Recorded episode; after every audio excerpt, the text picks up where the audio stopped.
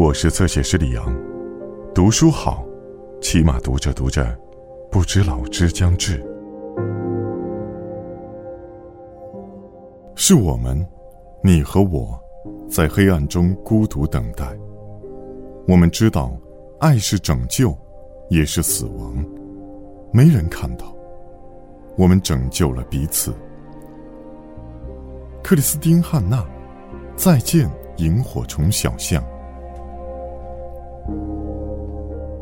他坐在厕所的小隔间里，神情恍惚，脸上挂着泪痕。几个小时前，细心搽上的睫毛膏被泪水冲得一片狼藉。明眼人一看便知，他不属于这里，但他确实就在这里。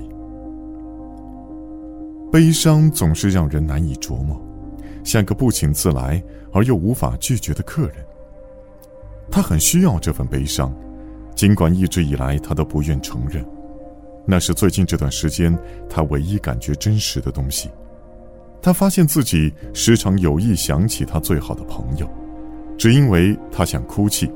即便此时此刻，他就像个好奇的孩子，面对身上一处硬硬的痂，虽然明知道揭开痂会很痛，却还是忍不住伸出手去。他曾试着一个人继续生活，非常努力的生活。如今他依然在努力，以他自己的方式。只是有时候，生命里曾有那么一个人给你支撑，令你屹立不倒。而一旦没有了这个人，你会发现自己如同自由落体一样迅速坠落。不管你曾经多么坚强，也不管你多么努力的保持稳定。很久以前，他曾在夜深人静的时候，独自走在一条名叫萤火虫小巷的街道上。那是他人生中最凄凉的夜晚，但他却找到了与他相知相惜的人。那就是我们故事的开始，尽管已经时隔三十多年。塔莉与凯蒂一起面对整个世界，永远的好姐妹。但故事总有结束的时候，你说呢？失去深爱的人，你仍要想方设法的生活下去。我该学着放手了，微笑着道别。这并不容易。此刻他还不知道，他已然触动了一连串事件的机关，要不了多久，一切都将随之改变。他有点头晕，这感觉不错，像裹在一条刚从烘干机里拿出来的热毛毯中。可是当他慢慢清醒，看到自己身在何处时，感觉就不那么愉快了。他正坐在厕所的小隔间里，神情恍惚，脸上挂着泪痕。他在这里待多久了？他慢慢站起身，走出厕所，挤过拥挤的剧院大厅。天花板上，十九世纪的水晶吊灯光彩夺目，灯下一群打扮入时的体面人正啜饮着香槟，而他毫不理会众人投来的异样眼光。电影肯定已经结束了。来到门外，他把脚上那双可笑的尖头漆皮鞋踢到了阴影里，只穿着昂贵的黑色尼龙袜，顶着毛毛细雨，沿着西雅图肮脏的人行道向家走去。也就十来个街区而已，对他来说不成问题。况且夜里这个时间，他根本搭不到出租车。快到维吉尼亚街时，一块写着“马丁尼酒吧”闪闪发亮的粉色招牌吸引了他的目光。酒吧门口站着几个人，在雨搭下抽烟聊天。尽管他暗暗发誓绝不停留，但还是不由自主地转了身，推开门。走了进去，酒吧里昏暗拥挤，他径直走向长长的红木吧台。想喝点什么？酒保是个颇有文艺范儿的瘦个子，头发染成了橘黄色，脸上穿的环、打的钉，比希尔斯百货五金区的零件还要多。来杯龙舌兰，他说。喝完第一杯，他又点了一杯。喧闹的音乐给他带来一丝快慰。他再次端起酒杯，一饮而尽，身体随着音乐的节拍慢慢摇摆。周围欢声笑语不断，他觉得自己也仿佛成了这狂欢的海洋的一部分。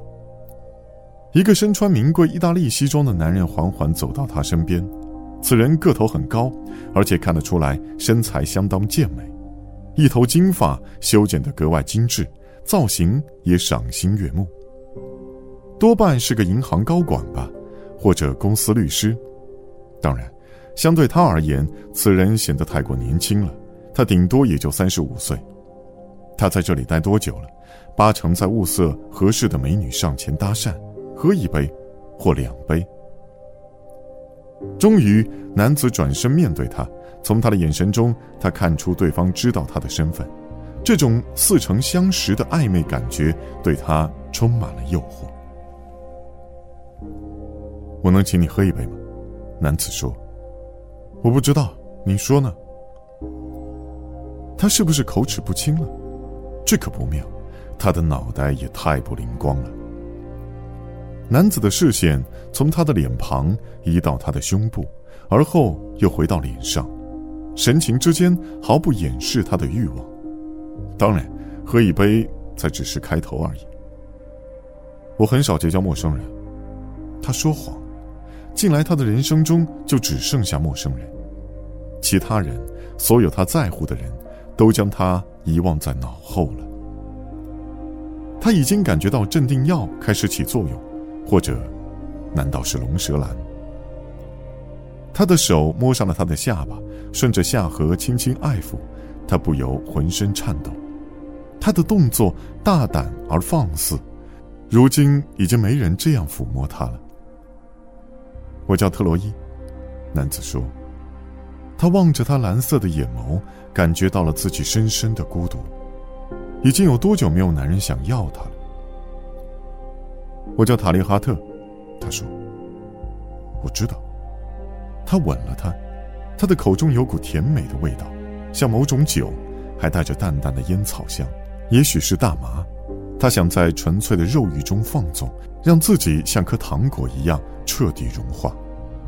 他想忘掉人生中所有的烦恼，忘掉自己怎会沦落至此，深陷这片陌生人的海洋。再吻我一次。他听到自己几乎恳求地说：“真是可悲。”他痛恨这低贱的语调。小时候的他就是如此。当年他还只是个小女孩，把鼻子贴在窗玻璃上，等着妈妈回来。我究竟做错了什么？那个小女孩问过每一个愿意倾听的人这个问题，可是直到如今，她也没有得到答案。塔利伸手把特洛伊拉向自己，他吻着她，身体紧紧贴着她。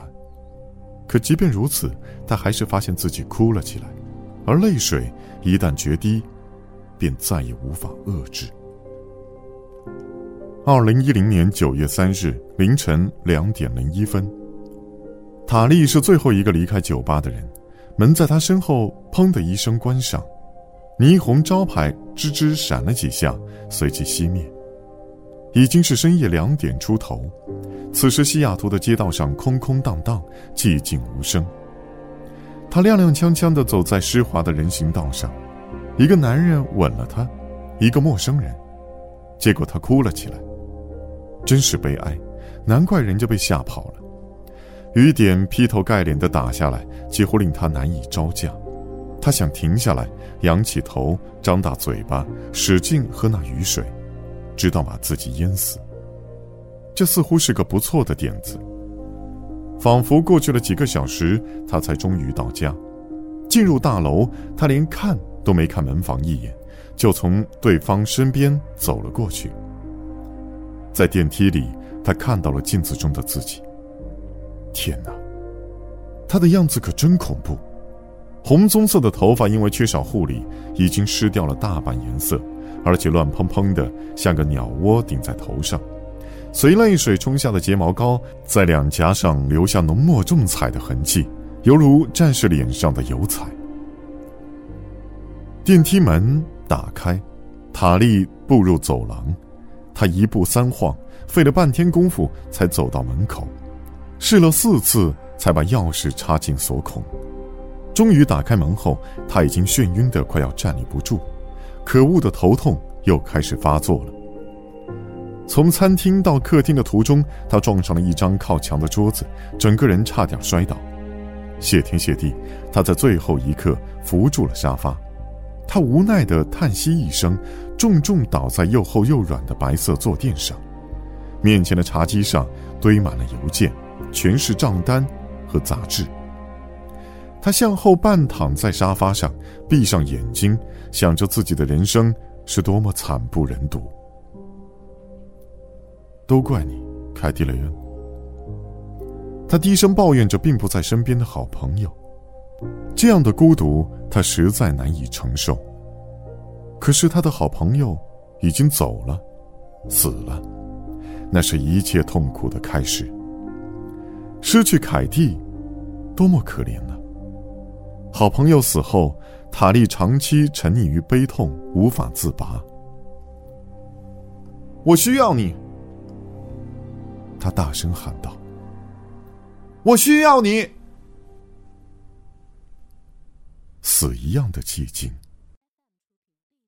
更多精彩内容，请在新浪微博、微信公众号关注“侧写师李昂”。